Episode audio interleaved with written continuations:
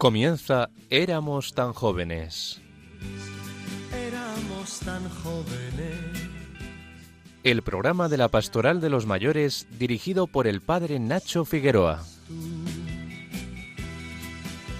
Y fue la verdadera. Hola a todos los oyentes de Radio María en esta tarde del primer sábado de febrero. Comenzamos un nuevo programa poniéndonos bajo la protección de nuestra Madre y Señora. Y lo grito sin miedo. Que tú eres todo lo que quiero. Un amor de febrero. Siento que muero por ti. Antes de que el mundo se acabe. Conmigo está mejor y lo sabes. Un amor de febrero. Siento que muero por ti.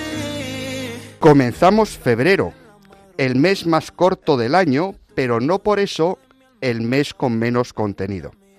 Celebrábamos ayer la fiesta de la presentación de Jesús en el templo, 40 días después de Navidad. Jesús es presentado en el templo de Jerusalén y por eso el día de la vida consagrada, orando por los que a imitación de Jesús pusieron un día a total disposición de Dios su vida, abrazando los consejos evangélicos de pobreza, castidad y obediencia, fue la gran celebración de la Iglesia ayer. Los ancianos Simeón y Ana son también en su vejez ejemplo de una larga vida vivida desde Dios y por ello son los patronos de nuestro querido movimiento de pastoral de jubilados y mayores Vida Ascendente, que celebró en todas las diócesis de España una jornada festiva agradeciendo al Señor la riqueza de los años vividos en plenitud. Buena manera de comenzar este corto pero intenso mes de febrero. El domingo de la próxima semana, el domingo 11 de febrero, celebraremos la Virgen de Lourdes, el Día del Enfermo. Y a mediados de febrero, el día 14, se celebra todos los años la fiesta de San Valentín, el santo de los enamorados, una oportunidad de agradecer a Dios el amor humano, que está llamado a ser sacramento del amor divino. A menudo tenemos la tentación de convertir ese día tan solo en una fiesta romántica, pero no son pocas las diócesis que van aprovechando estos días en torno a San Valentín para hacer jornadas y vigilias de oración con novios y matrimonios, para poner en valor el amor con mayúsculas.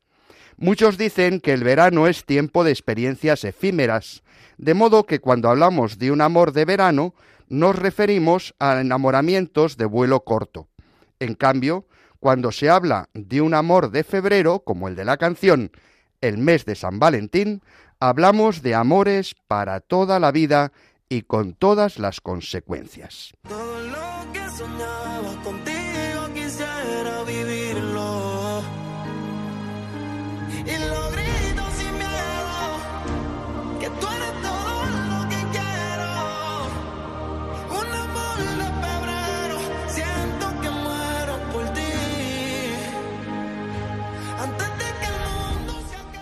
Este año San Valentín será además miércoles de ceniza. No está mal recordar que también el amor humano necesita ser purificado para ser signo del amor divino. Y es que a cualquier cosa le llamamos amor. De modo que febrero también se nos presenta como el mes del inicio de la cuaresma, un tiempo de purificación al que dedicaremos el próximo programa. Febrero también nos trae la campaña contra el hambre que organiza el movimiento eclesial Manos Unidas. Este año la campaña lleva un eslogan muy peculiar, el efecto ser humano, recordándonos que el hombre es la única especie en la Tierra capaz de cambiar el rumbo de la historia e incluso el clima para bien y para mal. Una buena oportunidad en febrero para mostrarnos caritativos con múltiples proyectos de promoción integral en países desfavorecidos, que las diversas comunidades diocesanas asumen como un reto solidario. Asimismo, este mes de febrero, los días 16 a 18, la Comisión Episcopal para los Laicos, Familia y Vida de la Conferencia Episcopal Española organiza el encuentro nacional sobre el primer anuncio con el lema Pueblo de Dios unido en la misión. Este evento reunirá a representantes de las diócesis españolas, de la vida consagrada y de los distintos movimientos y asociaciones de laicos para escrutar nuevos retos en el camino de la nueva evangelización. Estaremos bien atentos de lo que ocurre esos días y os lo contaremos en próximos programas.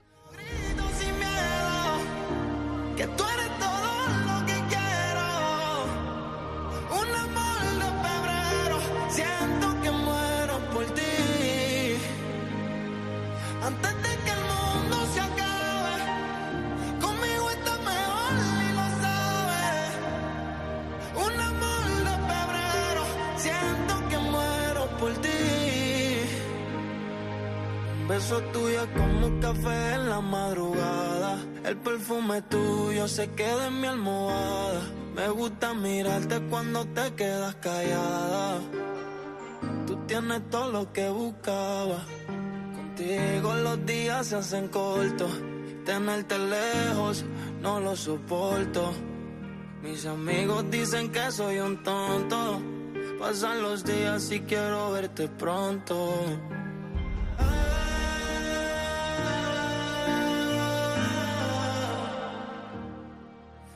En el programa de hoy, nuestras amigas Ana Marqués y Mercedes Montoya nos pondrán, como siempre, al día con noticias relacionadas con los mayores.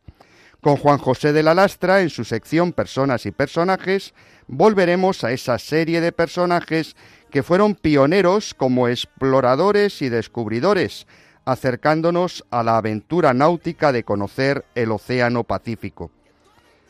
Buenas tardes, querido amigo Jaime Tamarit, Buen- presidente de Vida Ascendente. Buenas tardes, Nacho. Jaime, como siempre, nos llevará a su rincón de gustar para conectar por medio de la música con toda esa experiencia eclesial y litúrgica que nos ofrece el mes que estamos comenzando.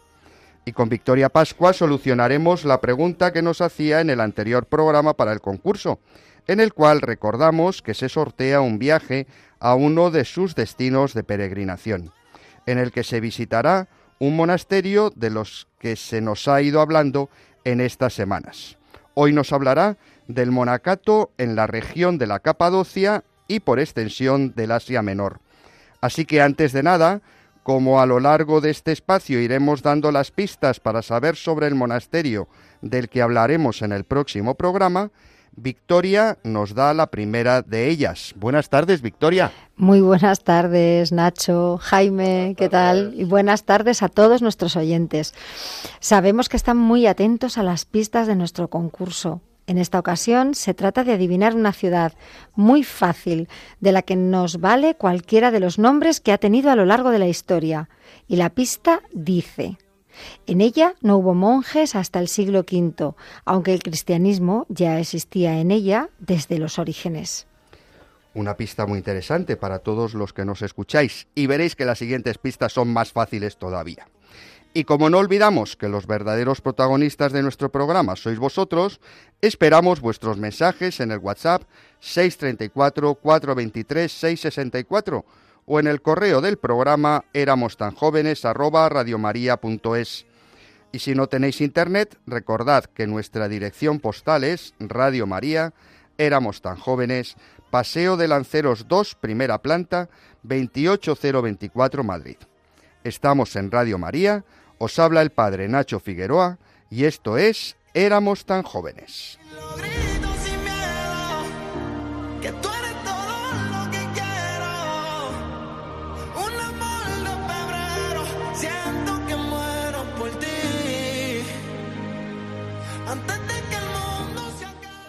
Ana Marqués y Mercedes Montoya elaboran cada semana el boletín de noticias de vida ascendente. Aquí nos ponen al día de las noticias de los mayores.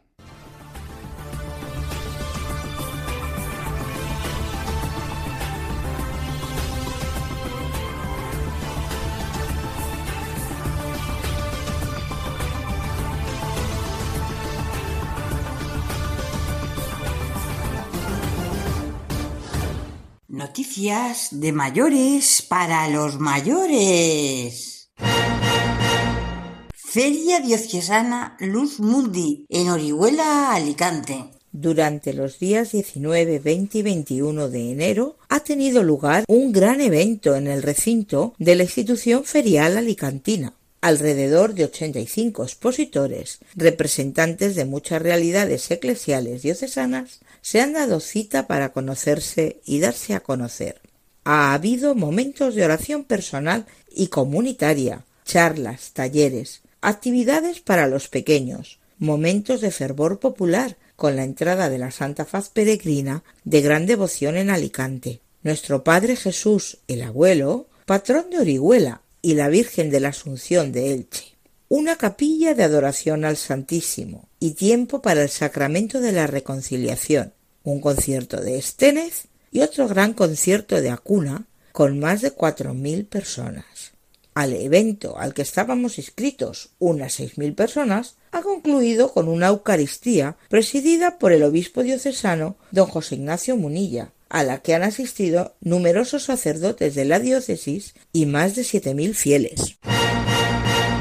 Falta relevo profesional. El 28,8 de los psiquiatras tienen más de 60 años los trastornos psiquiátricos afectan al 29% de la población española, con un predominio femenino en los adultos, y siendo los trastornos más frecuentes la ansiedad, la depresión y los problemas del sueño. Así lo ha explicado el presidente de la Sociedad Española de Psiquiatría y Salud Mental, el doctor Manuel Martín Carrasco, por otra parte, los especialistas se enfrentan al problema de la falta de relevo profesional, ya que, según ha destacado el doctor Carrasco, en España el 20,8% de los psiquiatras tienen más de 60 años y el 6,73% más de 65 años sería necesario incorporar entre 370 a 500 psiquiatras por año hasta el año 2026 y los MIR que terminan están en torno a 220. Cada vez hay menos viudas. Las parejas mayores viven más tiempo juntas la proporción de hogares de parejas mayores de 65 años sin otros convivientes ha aumentado notablemente en las últimas décadas, según los últimos datos del informe sobre perfil de personas mayores 2023 del CSIC. El informe del CSIC confirma el cambio del Estado civil desde 1970 hasta 2022, por el que los solteros y viudos pierden peso en favor de los casados y en menor medida de los separados. Esto resulta de la disminución de las tasas de mortalidad masculina en las edades previas y durante la vejez. Además, según el CSIC, en 2022 el 61% de las personas mayores estaban casadas, un 75,8% de los hombres y el 49,3% de las mujeres, y el 26,2% estaban viudas un 11,4% de hombres y el 37,9% de mujeres. Sin embargo, la viudez sigue predominando como estado conyugal entre las mujeres a partir de los 77 años, mientras en el caso de los hombres prevalece el estar casados hasta los 92, de acuerdo a datos del Instituto Nacional de Estadística recogidos por el informe el porcentaje de hombres casados al momento de fallecer supera ampliamente al de las mujeres. Investigadores estudian a un hombre que tiene 93 años y estado físico de una persona de 40. Este estudio analizó los entrenamientos, dietas y fisiología para averiguar qué caracterizaba a este hombre, Richard Morgan, un irlandés de 93 años en el momento de la investigación, que cuenta con el motor aeróbico de una persona de 40. Ha sido objeto de estudio y que ha sido cuatro veces campeón mundial de remo interior. Uno de los aspectos que más destacan los investigadores en el estudio es que este atleta demostró una cinética de consumo de oxígeno notablemente rápida, similar a los valores de un adulto joven sano, lo que indica una función cardiopulmonar bien desarrollada o mantenida. Es aún más sorprendente teniendo en cuenta que Morgan empezó a remar a los 73 años y antes de eso no había realizado ningún entrenamiento o ejercicio estructurado. Su rutina de ejercicios está basada en hacer 40 minutos de ejercicio al día, cada semana, en su caso, remar unos 30 kilómetros y combinar entrenamientos fáciles, el 70%, moderados en el 20% e intensos en el 10%. Además, dos o tres veces a la semana entrena también con pesas y lleva una dieta rica en proteínas. Y si queréis ampliar las noticias, buscar en la página www.vidaascendente.es.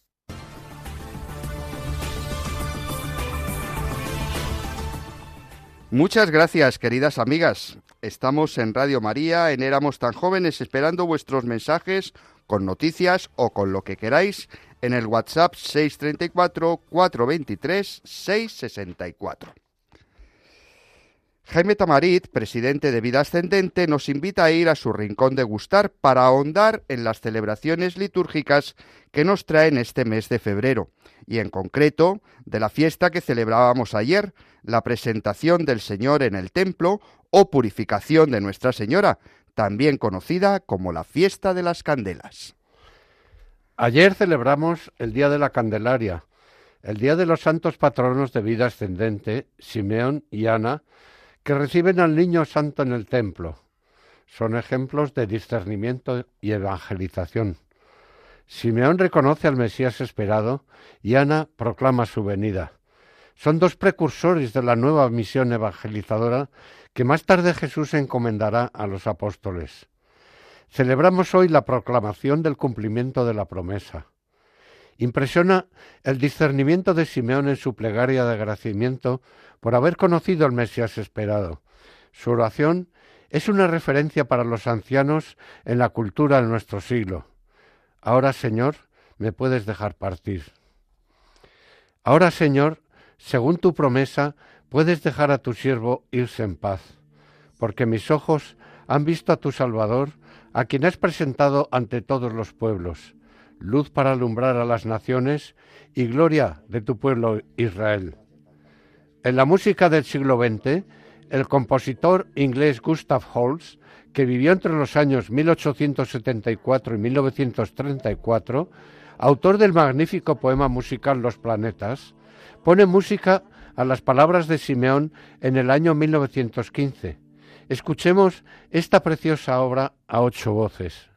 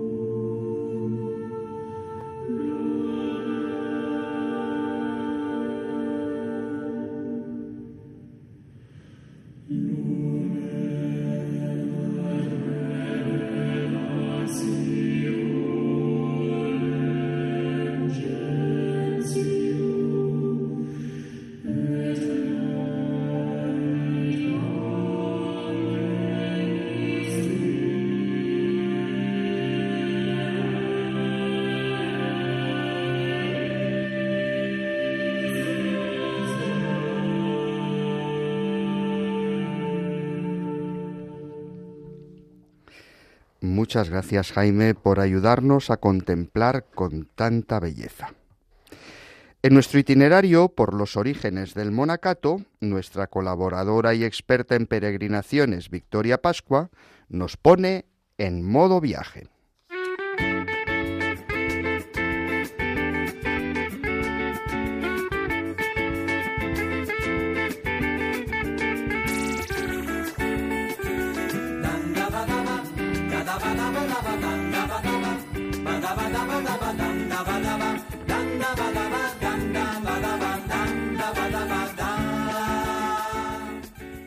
Buenas tardes de nuevo, Victoria.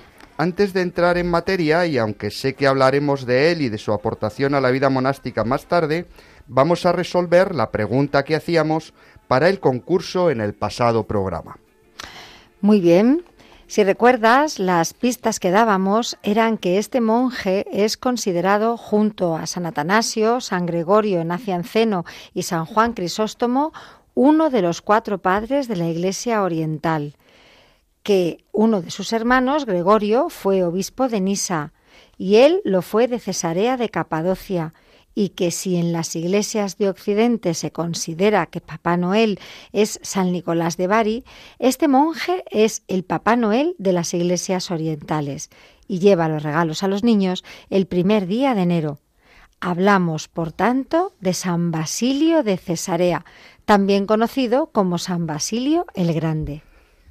Victoria, esto nos da la oportunidad de hablar de un monacato que marcó la pauta del monacato de Oriente, que es el monacato de Asia Menor, y en concreto el monacato en la región de Capadocia, una región que a diferencia de Siria y Tierra Santa, de los que hablábamos en programas anteriores, sí que podemos seguir visitando en la actualidad, ¿verdad? Así es, tienes mucha razón. Cuando recorremos las rutas de San Pablo, de las que ya hablamos en otros programas, solemos hacer un recorrido por la península de Anatolia, recorriendo lugares como las iglesias de Apocalipsis, como Listra e Iconia, la región de Capadocia, con sus valles llenos de curiosas formaciones geológicas que parecen chimeneas de cuentos de hadas, o ciudades como Éfeso o Pamukkale, que combinan arte y naturaleza de una manera maravillosa. Y además solemos concluir la ruta en la ciudad que nuestros oyentes tienen que adivinar para el concurso de la próxima semana. Una ciudad llena de historia y en su tiempo de monjes cristianos. Qué ganas de viajar a Turquía recorriendo esos pasos de San Pablo. Pero háblanos del monacato en aquella tierra y de San Basilio. Antes de hablar de San Basilio y su aportación a la vida monástica, es necesario que hablemos de los orígenes del monacato en Asia Menor. Ah, ¿Es que no fue San Basilio el fundador del monacato en esa tierra? Mm, no, aunque todo el mundo le denomina el padre del monacato oriental, sabemos que antes de él hubo una gran riqueza monacal que San Basilio ordenará y regulará. Bueno, pues somos todo oídos. Empezamos. Hemos de señalar, en primer lugar, que de una manera análoga a lo que contábamos en el programa anterior, hablando del monacato sirio, también Asia Menor fue el escenario de toda clase de excesos ascéticos y místicos que rayaban en el fanatismo religioso hemos oñado hablar de montañistas, novancianos, audianos y euquitas, también llamados mesalianos, que llegaron a considerarse sectas rigoristas e intransigentes que populaban por allí con incomparable entusiasmo. Ante esto aparecieron grandes maestros. La labor de San Basilio y sus colaboradores no fue la de implantar un monacato nuevo, sino la de reformar lo existente. Quizás para comprender a San Basilio convenga que nos detengamos en estos movimientos rigoristas y en concreto en el movimiento ascético llamado mesalianismo, que tuvo por fundador y jefe Eustacio de Sebaste. Nacido hacia el año 300, Eustacio llegó a la consagración episcopal como obispo de Sebaste antes del año 356, muriendo poco después del año 377. Discípulo de Arrio en Alejandría, conoció el monacato copto y también el de Siria. Su carácter episcopal le confería una gran autoridad ante los ascetas, pero más aún su austeridad de vida y el ardiente celo que manifestaba en su predicación Reaccionando contra las complacencias mundanas de la jerarquía eclesiástica, aspiraba a un cristianismo más auténtico, íntegro y austero. Pío volver al Evangelio no es malo. De hecho, todas las grandes reformas en la Iglesia han pretendido retornar a la frescura espiritual de las primeras comunidades cristianas. Eso es cierto, pero sin excentricidades. Sabemos que hacia el año 340, antes de ser obispo, se convocó un sínodo en una ciudad llamada Gangra, que alertaba de los peligros de Eustacio y sus seguidores. Según las actas del sínodo, las predicaciones de Eustacio animaban a las familias cristianas, no solo a los monjes, a la continencia, amenazaban el orden público por su total desprecio de obligaciones sociales como el pago de impuestos, el servicio militar y los deberes de los esclavos para con sus amos y ponían en peligro la paz de la Iglesia creando dificultades entre los laicos y los clérigos casados, a quienes desdeñaban enormemente. Ante estas imposiciones tendrá que surgir una revisión de esta doctrina y de los monjes que la practicaban. Y aquí supongo que es cuando aparece la figura de San, de San, Basilio. Así es. Es necesario suponer que Eustacio reaccionó contra todas estas tendencias tan radicales. De lo contrario, no hubiera llegado a ser obispo de Sebaste. Pero no pocos de sus discípulos siguieron avanzando por el camino equivocado y fueron a parar en el mesalianismo más estricto. Sabemos que los discípulos de Eustacio vestían un hábito paupérrimo, llevaban una existencia pura, pobre y retirada, y se entregaban constantemente a la oración y a otros ejercicios espirituales. Así vivían sin duda desde el año 352 la madre de San Basilio, Emelia, su hermana Macrina y sus hermanos Naucracio y Pedro, bajo la dirección del famoso Asceta en una finca de la familia, poseía orillas del río Iris. Macrina alababa tanto a la filosofía de Eustacio que Basilio abandonó a Atenas hacia 357 para juntarse al grupo familiar y participar de su vida a la perfección. O sea, que Basilio, junto a su madre y sus hermanos, se hacen monjes seguidores de Eustacio. Háblanos un poco más de la personalidad de San Basilio. Sin duda se trata de uno de los hombres más eminentes de la historia de la Iglesia. Basilio el Grande nació hacia el año 330 en Cesarea de Capadocia, de una familia noble, rica, numerosa y cristiana. En cambio, Basilio, pese a pertenecer a una familia tan devota, reconoce no haberse convertido hasta que era estudiante en Atenas. En una carta que escribió a Eustacio declara Dejé Atenas a causa de la fama de su filosofía, con lo cual quería significar dos cosas, que Eustacio había influido en su conversión y que había dejado de buscar la sabiduría del mundo para hacerse discípulo de una más alta filosofía. Basilio acompaña a Eustacio a conocer el monacato de otros países y narra a su vuelta que le causaron un profundo impacto. Admiré su moderación en la comida y su resistencia en el trabajo, estaba maravillado de su constancia en la oración y de cómo dominaban el sueño, sin dejarse doblegar por ninguna necesidad natural y conservando siempre alto y libre el propósito de su alma, en medio del hambre y de la sed, con frío y desnudez, no prestaban atención al cuerpo ni estaban dispuestos a malgastar sus cuidados con él. Como si vivieran en una carne que no era suya, mostraban con hechos lo que es peregrinar en esta vida y tener la ciudadanía en el cielo. En el 358, de regreso de su viaje, Basilio se retiró cerca del refugio donde su madre y sus hermanos, Macrina y Pedro, llevaban vida ascética, en la ribera opuesta del río Iris. Varios compañeros se le agregaron, entre ellos otro de sus hermanos, Gregorio, futuro obispo de Nisa. Allí surgió lo que él llamará la verdadera filosofía. El ideal de Basilio y sus compañeros se cifra en seguir a Cristo, el único camino que conduce a la vida. Los medios para conseguirlo son la renuncia, la ascesis y el esfuerzo por alcanzar a Dios en la oración. Las ocupaciones ordinarias del grupo se reducen a cuatro salmodia comunitaria, en la que se unen a los coros angélicos, trabajo manual, acompañado de oración secreta y canto de himnos, lectura y meditación de escrituras, oración personal o privada. Este idilio monástico que pintaba Basilio solo duró unos pocos años. En el 364, Basilio recibe la ordenación sacerdotal y tiene que vivir al lado de su obispo, Eusebio, como auxiliar y consejero. No renuncia evidentemente a su ideal monástico. Los excesos y tendencias sectarias de los discípulos de Eustacio y otros grupos de sus tristes consecuencias le tienen seriamente preocupado. Se aplica en esta reflexión teológica y publica sus reglas morales, que nos revelan a su autor como hombre de iglesia, solícito de apaciguar tensiones y eliminar suspicacias, tan pronto a corregir los excesos como a mantener la disciplina contra la relajación y la mundanidad. Si tuviéramos que resumir cómo entendía San Basilio la vida monástica, ¿qué sería lo fundamental? Pues mira, Nacho, ocho serán los puntos claves de su regla monástica. El primero, la escritura, divinamente inspirada, es la única verdadera regla de los monjes. El segundo, deben vivir los monjes enteramente de acuerdo con el Evangelio. En tercer lugar, en todo tiempo deben acordarse de que están en presencia de Dios. Cuarto, deben ser moderados y exactos en el hablar. Cinco, deben guardar sobriedad en el comer y beber. Sexto, deben ser fieles a la pobreza, que es una exigencia importante de su estilo de vida.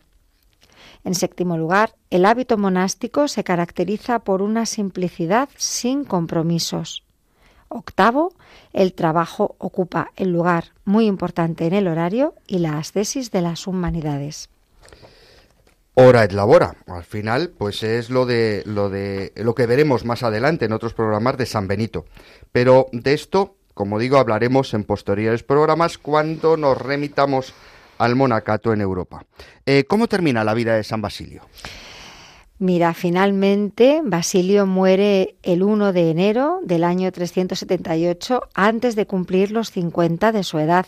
Como dice el historiador benedictiano García Colombás, Basilio había combatido el buen combate, defensor de la ortodoxia, procurador de la unidad de la Iglesia, expositor egregio de la doctrina cristiana, estadista y organizador eclesiástico, posee también el título de padre del monacato oriental. Qué interesante todo esto que nos cuentas. Lástima que no tengamos más tiempo para seguir conociendo cosas sobre estos monjes, Victoria. Antes de terminar la sección, danos la segunda de las pistas del concurso. Ahí va. La ciudad de la que hablamos tuvo su propio estilita que se llamaba San Daniel. O sea que hablábamos de Simón el Estilita del Asia, del Asia Menor, eh, la ciudad de la que hablamos, que no está en Asia Menor, eh, también tuvo un estilita que se llamaba Daniel. Bueno, pues ya tenemos dos pistas. Esta y la que nos decías antes, que en esa ciudad no hubo monjes hasta el siglo V, aunque sí que había cristianos prácticamente desde el comienzo, desde la predicación de los apóstoles. Victoria, pues nos vemos en un ratito. Muy bien, hasta luego. En un ratito seguimos con la tercera y última pista. Pues queridos amigos, estamos en Radio María, en este espacio que se llama Éramos tan jóvenes, en esta tarde de sábado, esperando vuestros mensajes en el WhatsApp 634-423-664. Jaime Tamarit, presidente de Vida Ascendente, nos sigue llevando a su rincón de gustar. Decíamos que en la presentación del Señor en el templo, el anciano Simeón reconoce en el niño Jesús el cumplimiento de todo lo que Dios ha ido prometiendo a su pueblo en la historia de la salvación. ¿Qué nos propones escuchar ahora, Jaime? Efectivamente, Nacho. Este reconocimiento del cumplimiento de la promesa del Mesías lo expresa anteriormente la Virgen María en la visita a su prima Isabel en la proclamación del Magnificat. Monteverdi, compositor italiano que vivió entre los siglos XVI y XVII, compuso un hermosísimo Magnificat en honor de Nuestra Señora. Los últimos versos proclaman el cumplimiento de la promesa con estas palabras. Auxilió a Israel su siervo, acordándose de la misericordia, como la había prometido a nuestros padres en favor de Abraham y su descendencia por siempre. Gloria al Padre, al Hijo y al Espíritu Santo.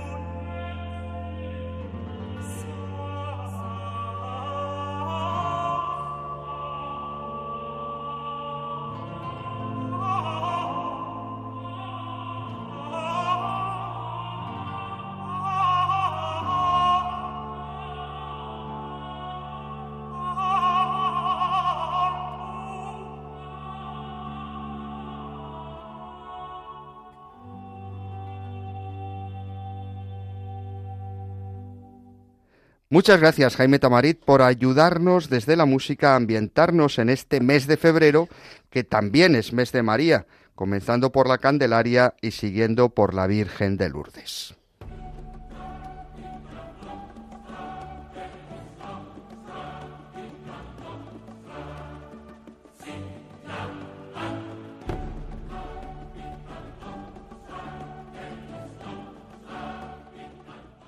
En nuestra sección Personas y Personajes, de la mano de Juan José de la Lastra Olano, vamos conociendo la biografía de personajes españoles que, sin ser demasiado conocidos por el gran público, tuvieron relevancia en algún momento histórico. Hoy nos habla de aquellos navegantes intrépidos que exploraron el Océano Pacífico, convirtiéndolo en el lago español. Muy buenas tardes a todos los oyentes de este programa un trocito más de historia para todos. Como es seguro que sabéis, aunque no está de más el recordarlo, en 1513 un extremeño, Vasco Núñez de Balboa, llega atravesando el istmo de Panamá a las orillas de un nuevo mar, del que toma posesión para la corona y le pone el nombre de Mar del Sur. Además de eso, fundó la ciudad de Santa María, la antigua del Darién. De poco le sirvió su esfuerzo y la gloria, pues murió decapitado por el gobernador Pedrarias o Pedro Arias, que era, además de gobernador, el suegro de Balboa, después de una acusación y dudoso juicio en el que tuvo mucho que ver, como casi siempre, la lucha por el poder y las riquezas. Pero voy a centrarme en el Mar del Sur. El primero que tuvo noticias de su existencia fue Colón en su cuarto viaje, mientras exploraba la costa de los Mosquitos, entre Guatemala y Nicaragua. El primero que lo vio fue el hidalgo y explorador Andrés Contero, quien se lo comunicó a Balboa, el cual, el 25 de septiembre de 1513, y desde una cumbre de las montañas Urrucayala, divisó aquella enorme extensión de agua, hoy sabemos de 166 millones 241.000 kilómetros cuadrados. Un grupo encabezado por Alonso Martín de Don Benito llegó a la playa y embarcándose en una canoa fueron los primeros navegantes europeos en ese mar. Este hecho fue puesto en conocimiento de Balboa, el cual avanzó por la selva con 26 hombres, llegando a la orilla teniendo en una mano la espada y en la otra un estandarte con la imagen de la Virgen María y metiéndose en el agua hasta encima de las rodillas, tomó posesión de todas las tierras bañadas por este mar, para sus soberanas Juana y Fernando. No sabía exactamente lo que decía ni lo grande que era aquello. Vamos, que se vino arriba. ¿Por qué no lo conocemos hoy como Mar del Sur? Esto se lo debemos a Magallanes, quien tras cruzar el estrecho que lleva su nombre encontró aguas tranquilas, dándole el nombre de Pacífico y siendo su expedición la primera que lo cruzó de este a oeste, hasta las Islas Filipinas, donde trágicamente encontró la muerte en lucha con los nativos. Queda demostrado así que aunque fuera ignoto e inexplorado, este inmenso mar se podía navegar. Esta travesía oceánica abrió un mundo nuevo por explorar. Hernán Cortés estaba a punto de conquistar México y los españoles estaban ya a ambos lados del Océano Pacífico, y aquí empezó todo.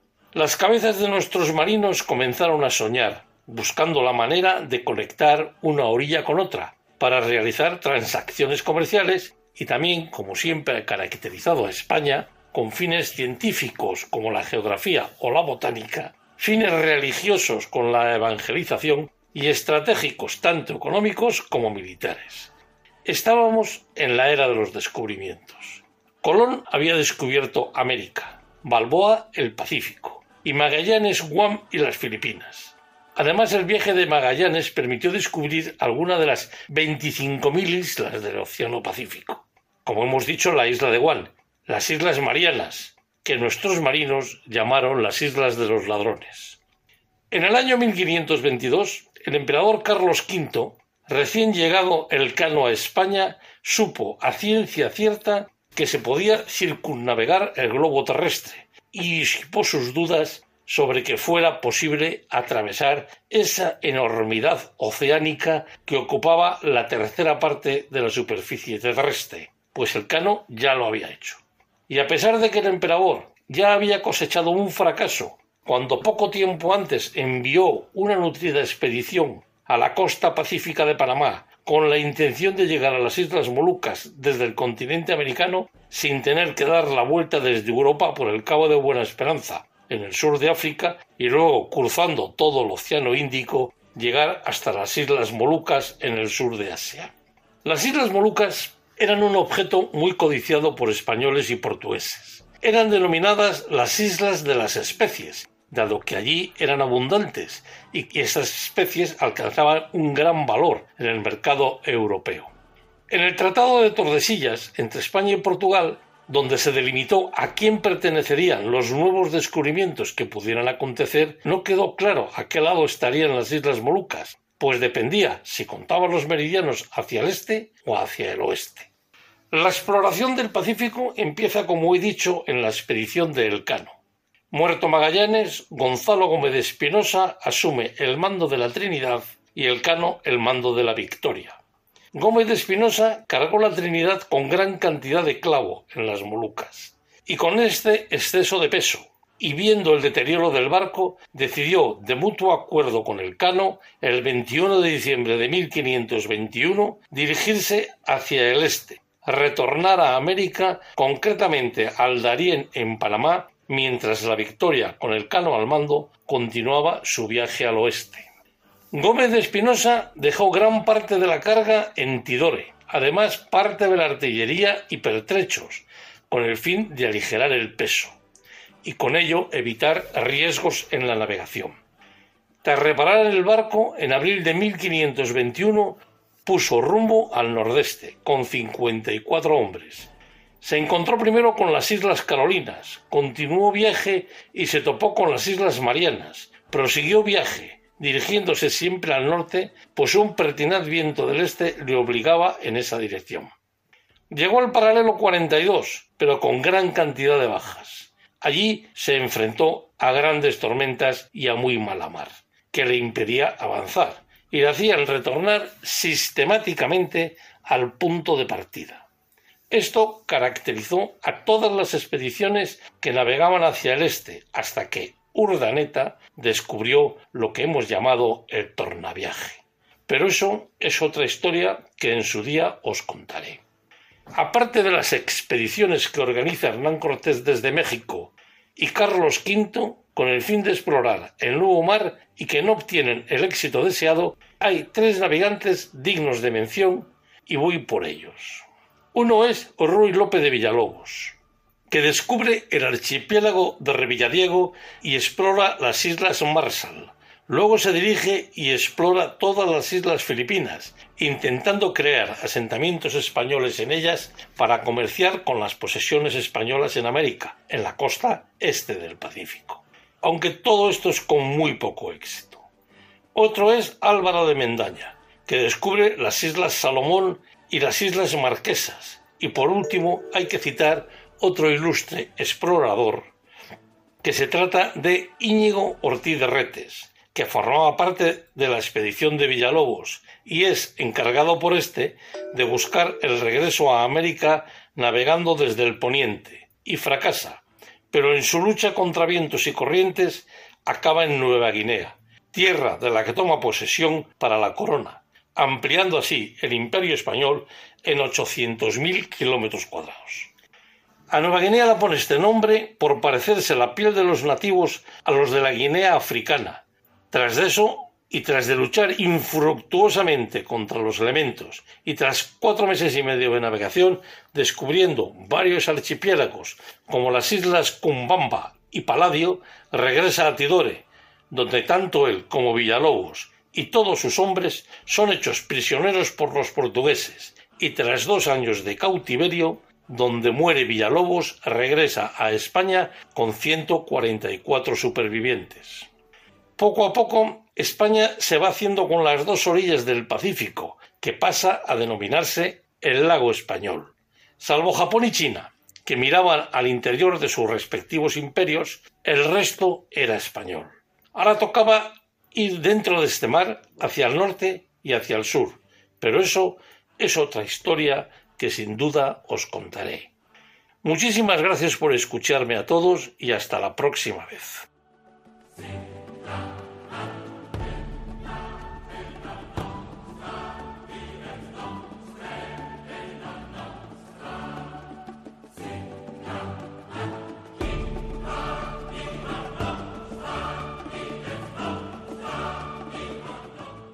Muchísimas gracias, amigo Juanjo Lastra. Esperamos con ansia nuevos acercamientos a la historia. Y no se nos olvida daros la pista para nuestro concurso de los monasterios. Victoria, ¿nos das la tercera pista? Pues aquí la tenemos. La última y tercera pista. La ciudad de la que hablamos fue la capital de varios imperios, desde el siglo IV hasta el siglo XX. Pues tres pistas bien interesantes. Victoria, nos vemos dentro de dos semanas en el próximo programa. Por un abrazo muy fuerte. Igualmente, un abrazo a todos. Buenas tardes. Pues si os parece, recopilamos las tres pistas. En esa ciudad que tenemos que adivinar no hubo monjes hasta el siglo V, aunque el cristianismo ya existía en ella desde los orígenes. Tuvo su propio estilita, que no estilista, eso se inventó más tarde, su propio estilita que se llamaba San Daniel. Y la tercera pista fue la capital de varios imperios desde el siglo IV hasta el siglo XX. Recordemos brevemente las bases del concurso. Podéis mandar vuestros mensajes por SMS o WhatsApp al 634-423-664 antes del miércoles posterior a la emisión del programa, en este caso, antes del miércoles día 7 de febrero, incluyendo vuestro nombre y el de vuestra ciudad. Solo anotaremos una respuesta válida por programa. Podéis participar en todos los programas que dure el concurso, teniendo una opción por cada respuesta acertada. Los acertantes optarán a un viaje organizado por Victoria a uno de los monasterios de los que hablamos en estos programas, dentro de uno de sus destinos de peregrinación.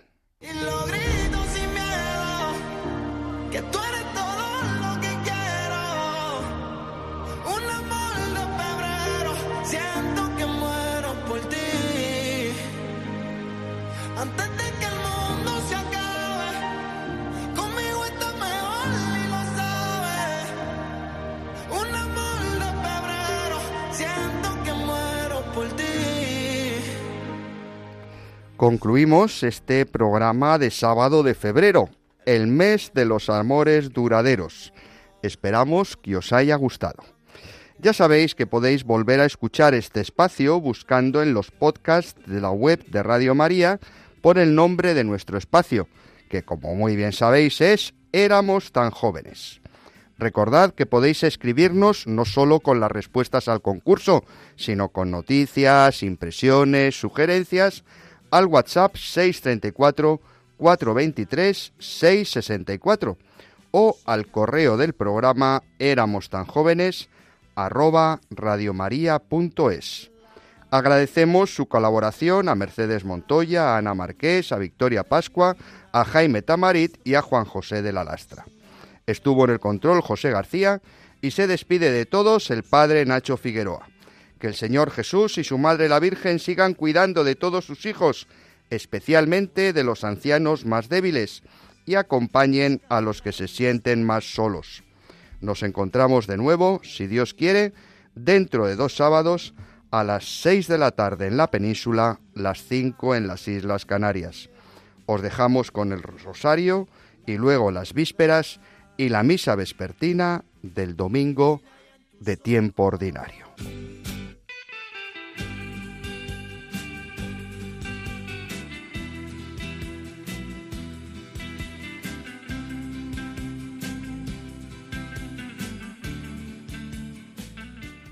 Y así termina Éramos tan jóvenes. Éramos tan jóvenes.